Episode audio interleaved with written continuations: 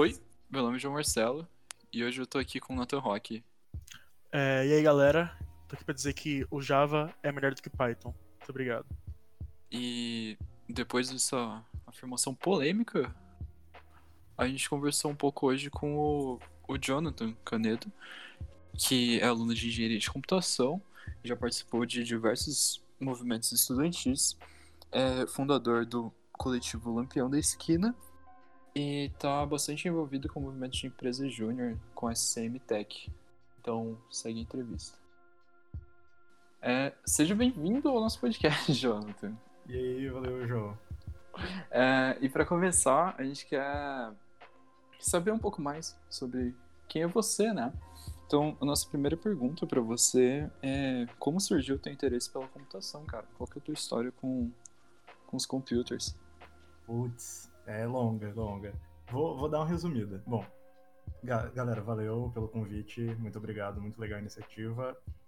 Meu nome é Jonathan, tenho 26 anos, é, faço engenharia de computação aqui na UTF desde 2013, então tô há um bom tempo aí. Ah, tá, de onde surgiu o meu interesse? É, eu acho que foi desde quando meu pai me deu um videogame, que era aqueles não era um Dynavision, mas o nome do jogo, o nome do videogame chamava Magic Computer. Dá um Google aí, vocês vão ver. É um teclado que colocava fita, assim, era um Super NES, só que no formato de teclado. Raridade. Oi? Raridade esse console aqui. Mano, é uma empresa brasileira ainda. é uma empresa brasileira, velho. E aí, tipo, esse videogame, ele, se você não colocasse fita, ele vinha com algumas coisas na memória dele se não me engano, eram quatro jogos dentro da memória e tinha algumas outras funções, como tinha um, programa lá dentro que dava para compor música, várias coisas, e um que era um prompt de comando onde você programava coisas. Aí nisso tinha um manual de instruções que ensinava. Só que como eu era muito pequena, não, não entendia muita coisa. E aí meu pai ia ajudando a, a construir o jogo lá dentro. Então era um prompt de comando que te ensinava a programar um jogo, do zero. Então, ele tinha o próprio personagem, ele ensinava a fazer andar, e foi meio que daí que surgiu o interesse, assim, por, pela computação. Aí depois desse videogame quebrou, porque eu era criança e criança quebra as coisas. E aí meu pai me deu um computador. E aí no, nesse computador, o Windows 98 na época, é, o objetivo era usar só para estudar. Mas eu vivia funcionando nas pastas, e dentro da pasta System 32 eu não sei como, eu achei dois jogos. Esse, meio que meu pai comprou esse computador de um outro colégio, né? Na época.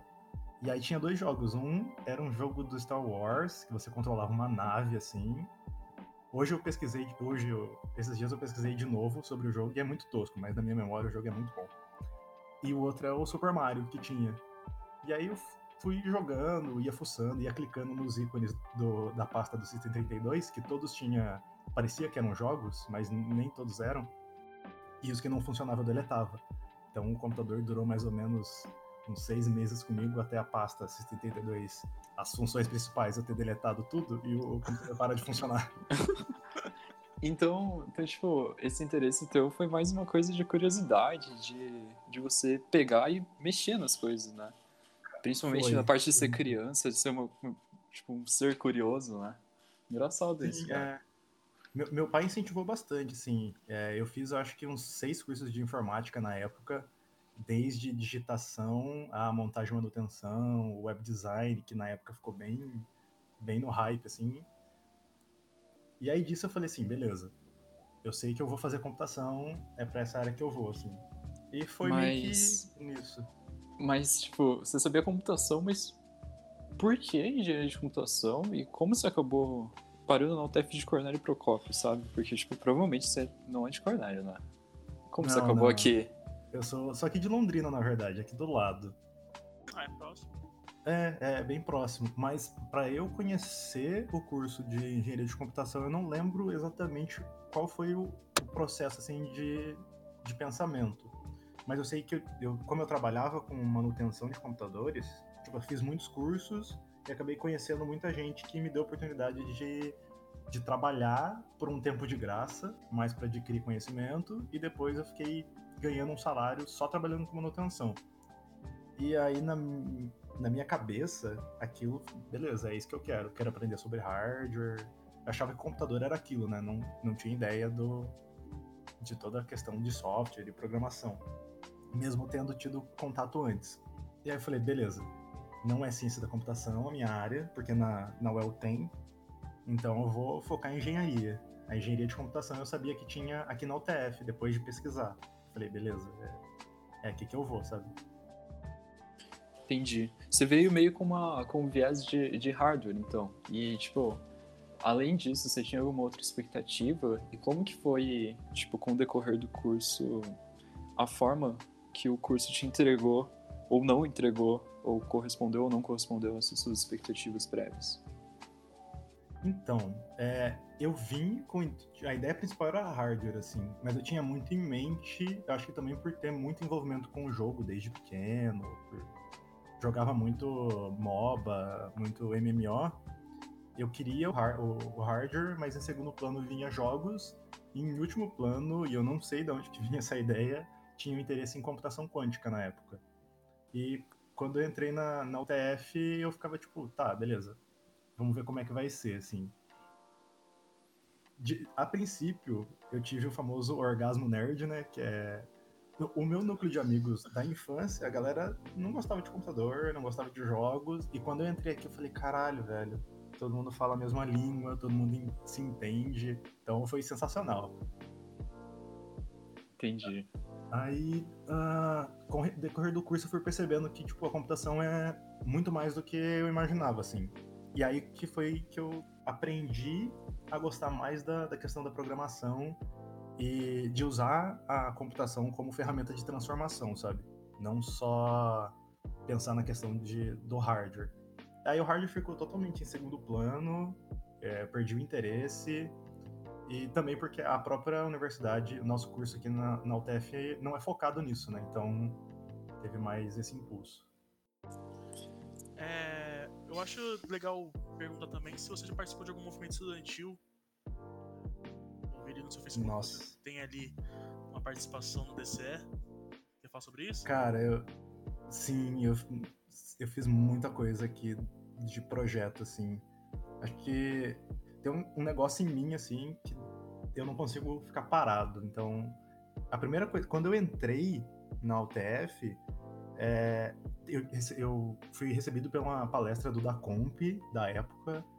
É, na época era Paula Greg, Uh, tinha outro, os outros meninos, Buranello, que já se formaram. E aí eu lembro que eu chamei uma outra menina, que era a Daiane, para conversar com ele sobre montar um campeonato dentro da, da UTF.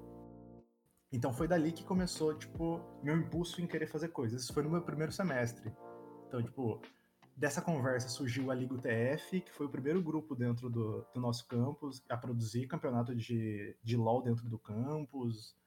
Uh, aí depois disso, eu entrei no Dacomp, e a ideia de entrar no Dacomp era fazer uma atlética de esportes, só que me envolvendo mais no dentro do diretório, entendendo o propósito, eu fiquei tipo, tá, eu acho que talvez um, uma atlética de esportes não seja o momento, não, não vou me envolver. E acabei mais me envolvendo com as questões do diretório mesmo. Aí, você tem meio... algum, algum projeto específico que você trabalhou durante o da Comp, durante sua participação ali? Uh, eu ajudei na época nas viagens da para Lati, para Latinoar, não, perdão, para Campus Party. Uh, na época que eu tava lá, eu contribuí, não foi ideia minha, mas eu contribuí no no Adote um Calouro, o meu setor era mais específico em eventos externos, né? Então, eu tentava comunicações com empresas de fora para trazer as empresas para cá, para dar mini curso, para dar pra palestra. Eu não sei se você participava ainda na época, mas em 2017 você estava no da Comp? Putz, eu não lembro, velho. Eu acho que não. Eu acho que já estava no DCE, não lembro. Então, e depois do da comp, e tipo, isso me consumia muito tempo, na verdade, né? É, tem toda a questão da saúde mental também, que, que, quando eu entrei, minha saúde mental não era muito boa, e eu me envolvia muito projeto e acabava indo mal na faculdade, mas não era por me envolver demais nos projetos, assim, é por não saber administrar, sabe? E depois disso, eu comecei a me envolver com produção de arte, de material visual, e o, o DCE tava precisando de alguém. E eu era muito amigo do, do pessoal do DCE, era bem próximo deles. Daí eles me chamaram para participar, para ajudar por um tempo curto, assim. Aí no começo eu falei assim, ah, cara, acho melhor não, vai consumir muito meu tempo. E como sempre, eu não conseguia dizer não, era um projeto que eu queria participar. Aí eu entrei no DCE e fiquei mais ou menos um ano lá dentro, cuidando da parte de comunicação. É, além do, da tua participação em, em não só um tipo de movimento estudantil, que é o DCE e do Acomp, você, você e o Victor, que você comentou comigo, são fundadores do, do coletivo Lampião, né? É, você pode falar pra gente, tipo, o que que levou vocês a criarem isso? O, toda a proposta do teu projeto e, e que tipo de ações vocês desenvolvem ali dentro, sabe? A, a história do Lampião é, tipo, vem bem antiga, assim, eu acho que foi na época que eu tava no Dacomp, talvez, eu não lembro exatamente o ano, mas acredito que foi 2015, assim, é que eu, o Vitor e o Amauri, que é um menino que hoje faz engenharia de produção na UTF de Londrina, a gente eu sabia, eles eram as únicas referências de, de pessoas gays dentro do campus, assim, pessoas assumidas. E na época eu ainda tava dentro do armário, tava saindo do armário, assim, é, e eu sou bissexual, né? Eu tava saindo do armário. E eu sentia muito uma pressão de, tipo, é, as pessoas não tinham a cultura de normalizar isso, assim, dentro do campus. Então era algo muito pesado.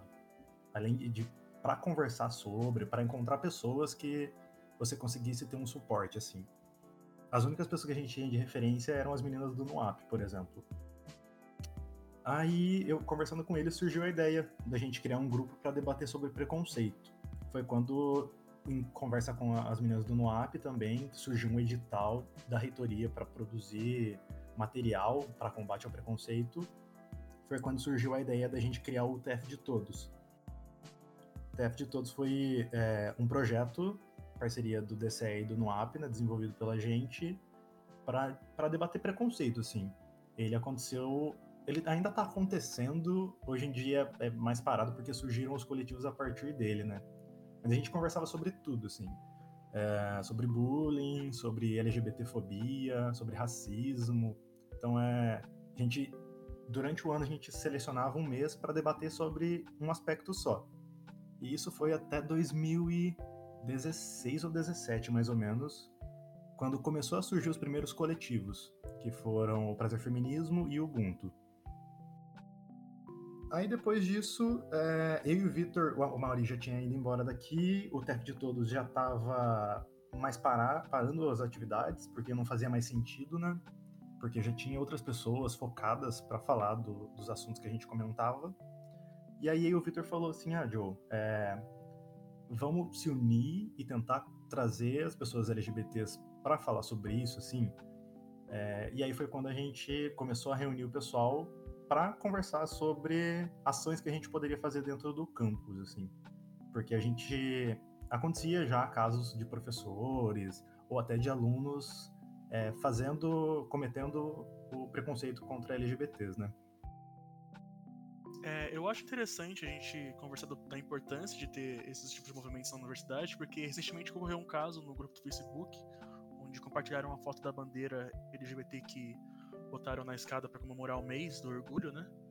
E aí houve bastante repressão do, da comunidade. Não aconteceu? Você pode falar um pouco mais sobre isso? Sim, verdade. Ainda esse caso, eu acho que foi menos do que era antigamente, né?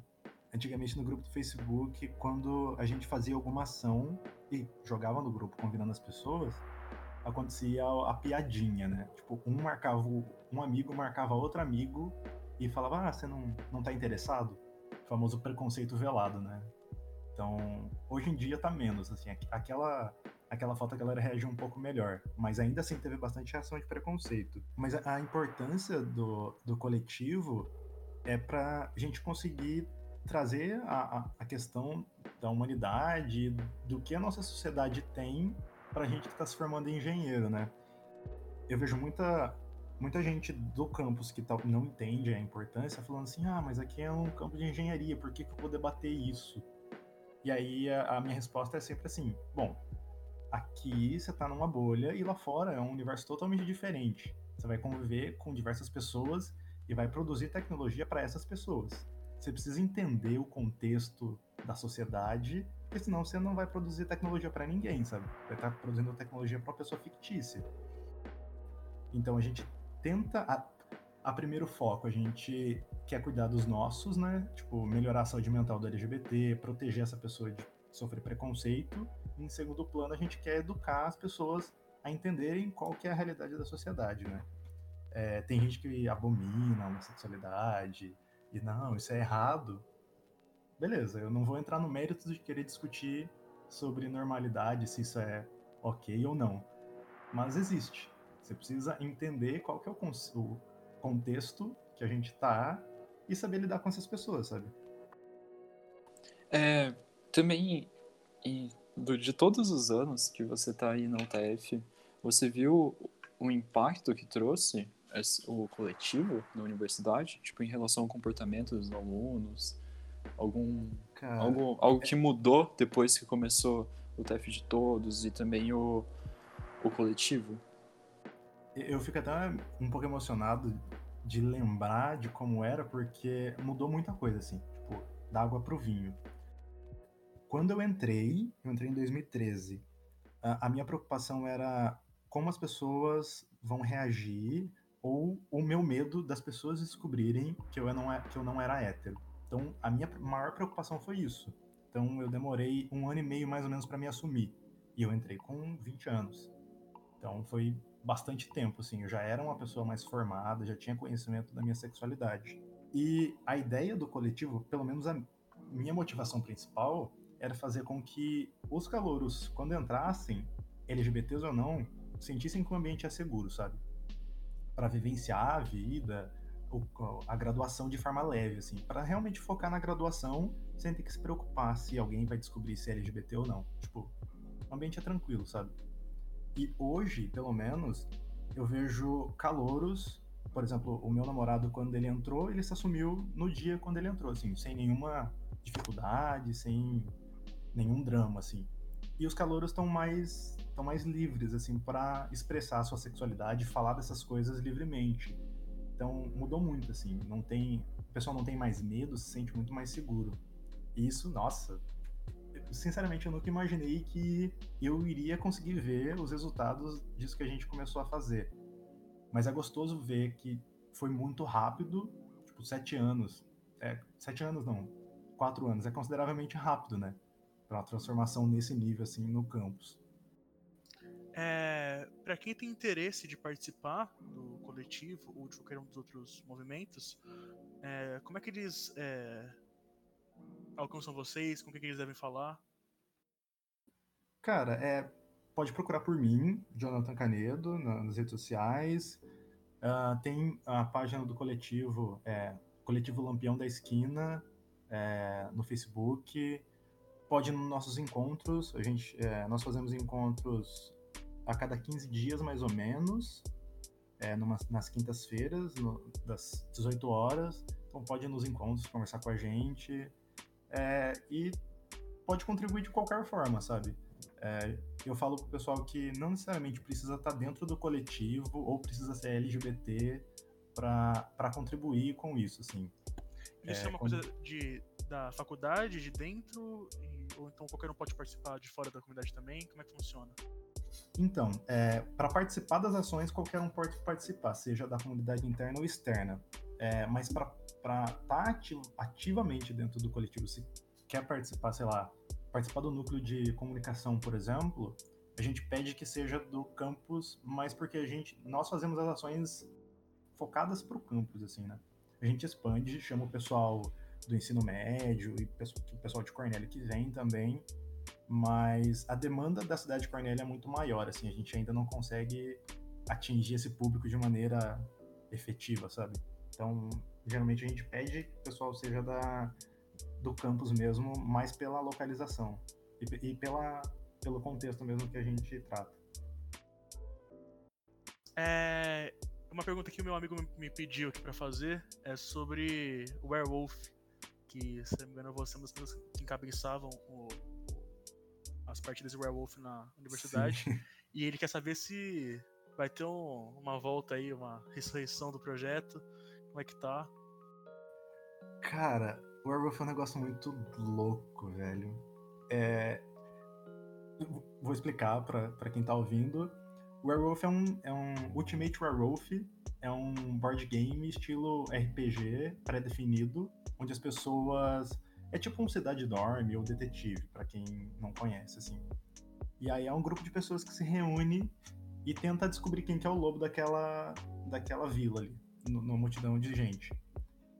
E todo semestre alguém me manda mensagem: Joe, you werewolf, Joe, werewolf. Então, esse, esse semestre a gente tá jogando alguns finais de semana. Então, e é totalmente o movimento do pessoal. A galera me manda mensagem, Joe, pode mestrar Werewolf hoje? Eu, tá, bora. Então, tá voltando, assim, às vezes eu posto no grupo do, do Facebook, a, a, gente tem jogado lá na, na República Toca do Cateto. Então, se der aí sexta ou sábado, me manda uma mensagem que talvez a galera vai estar tá jogando. É, essa tua participação no, do Werewolf tem a ver com você já ter participado, fazer parte do, do lúdico do OTF? Cara, na verdade não. É, foi o contrário, assim. É, eu entrei no lúdico pelo interesse no, no Werewolf em jogos. Mas a história do Werewolf é bem, bem peculiar. Uh, o jogo originalmente é, é, de um amigo meu, o André, que estuda aqui na, na UTF, e a gente começou a jogar na república dele em cinco pessoas, assim. Ele tinha vários boards, ele tava mostrando. E a gente jogou em cinco e falou, bom, dá pra chamar mais gente, né?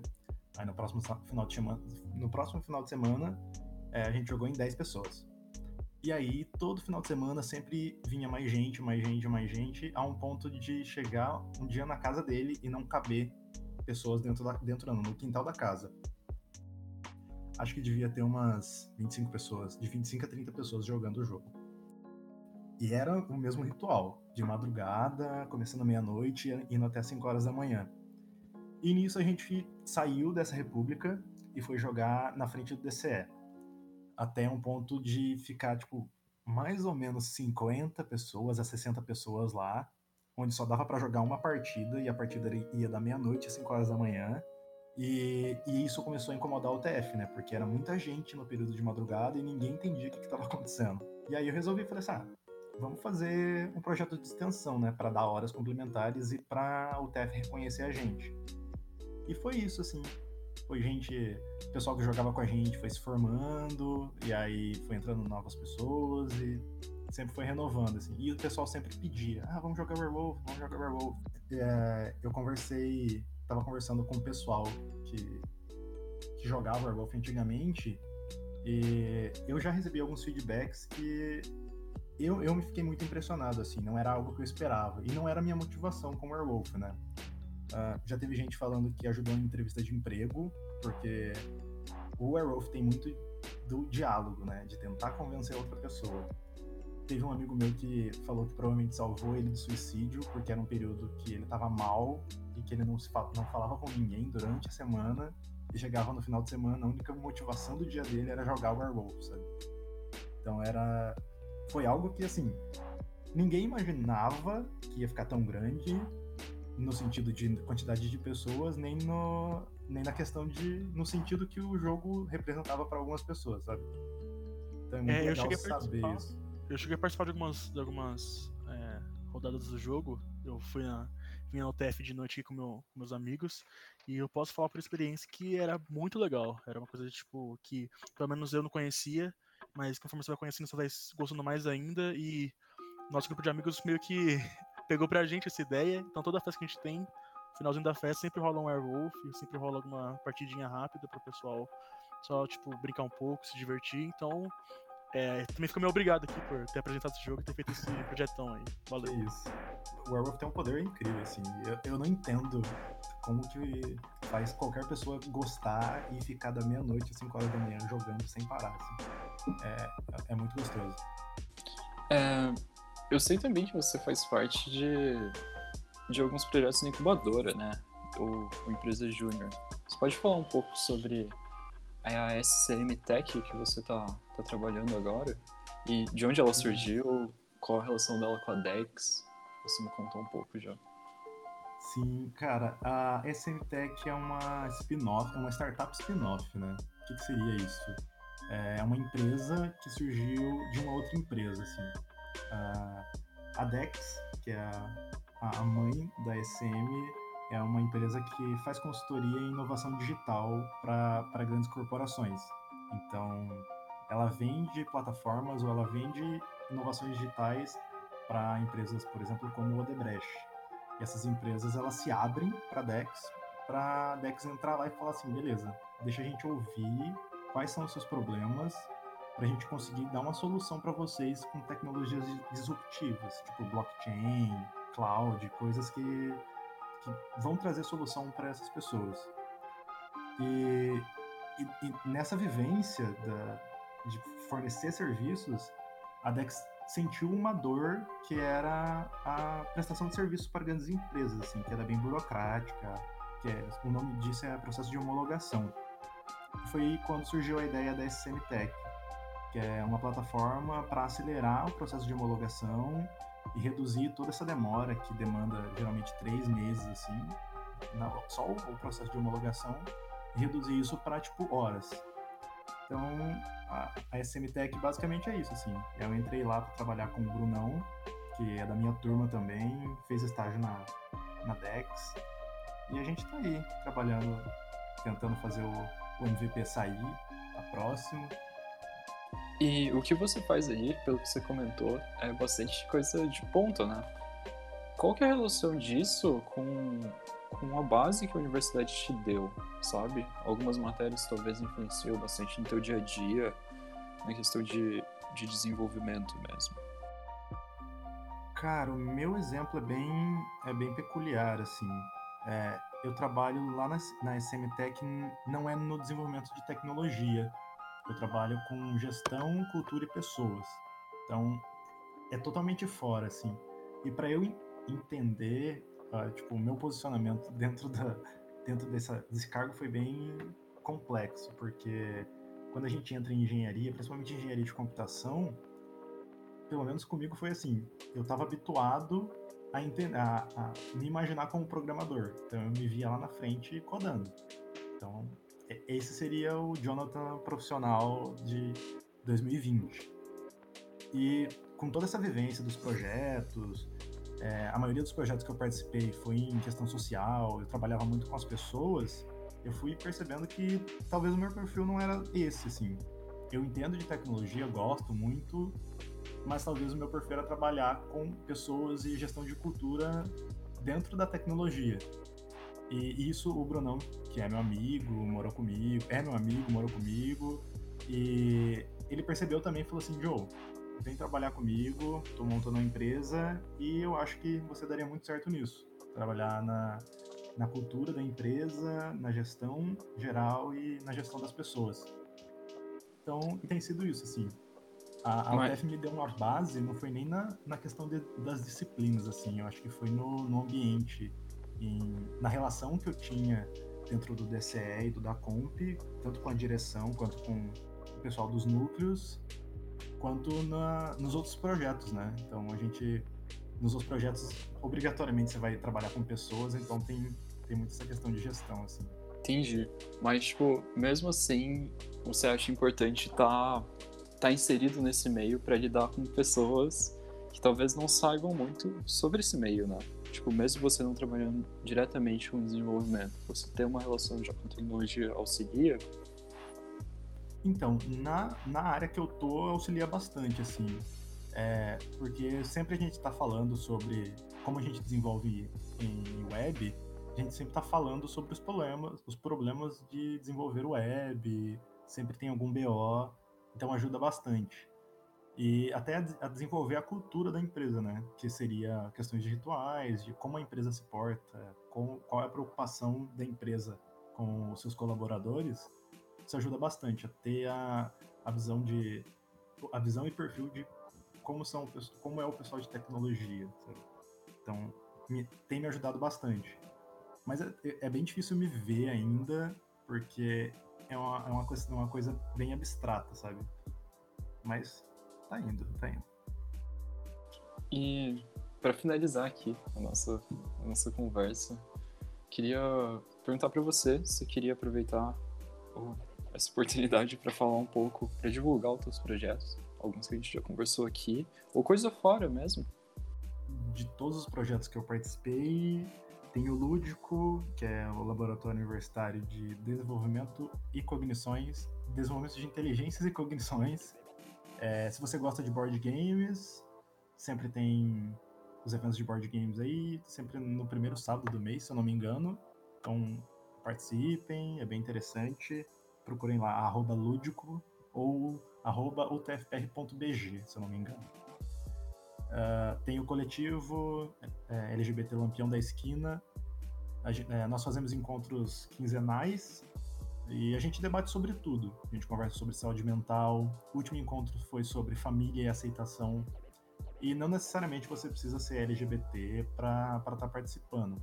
Se você tem um amigo que é, se você tem um parente que é e quer entender melhor é, essas questões e como, como se portar é, ou como ajudar um amigo que está sofrendo, aparece lá, conversa com a gente.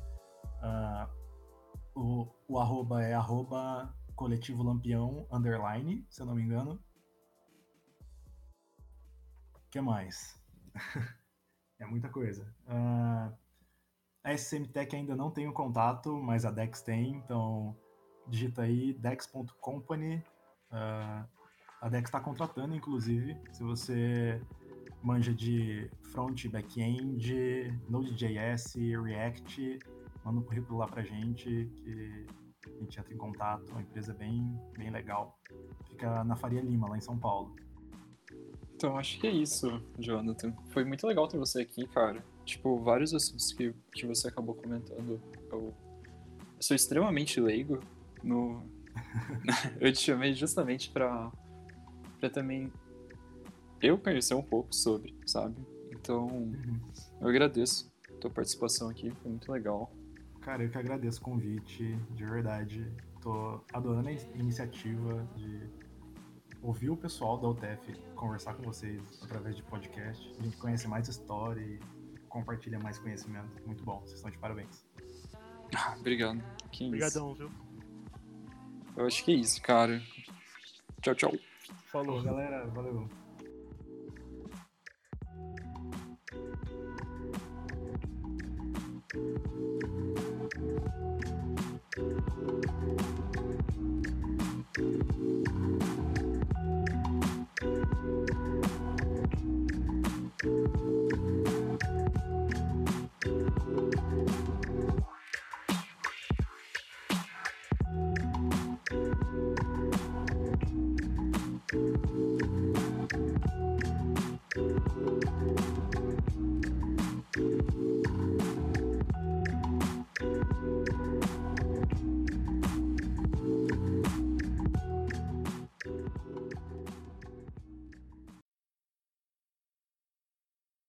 É uma nota mental pro Betão de pegar o clipe de áudio do Furlan falando Fala, computers!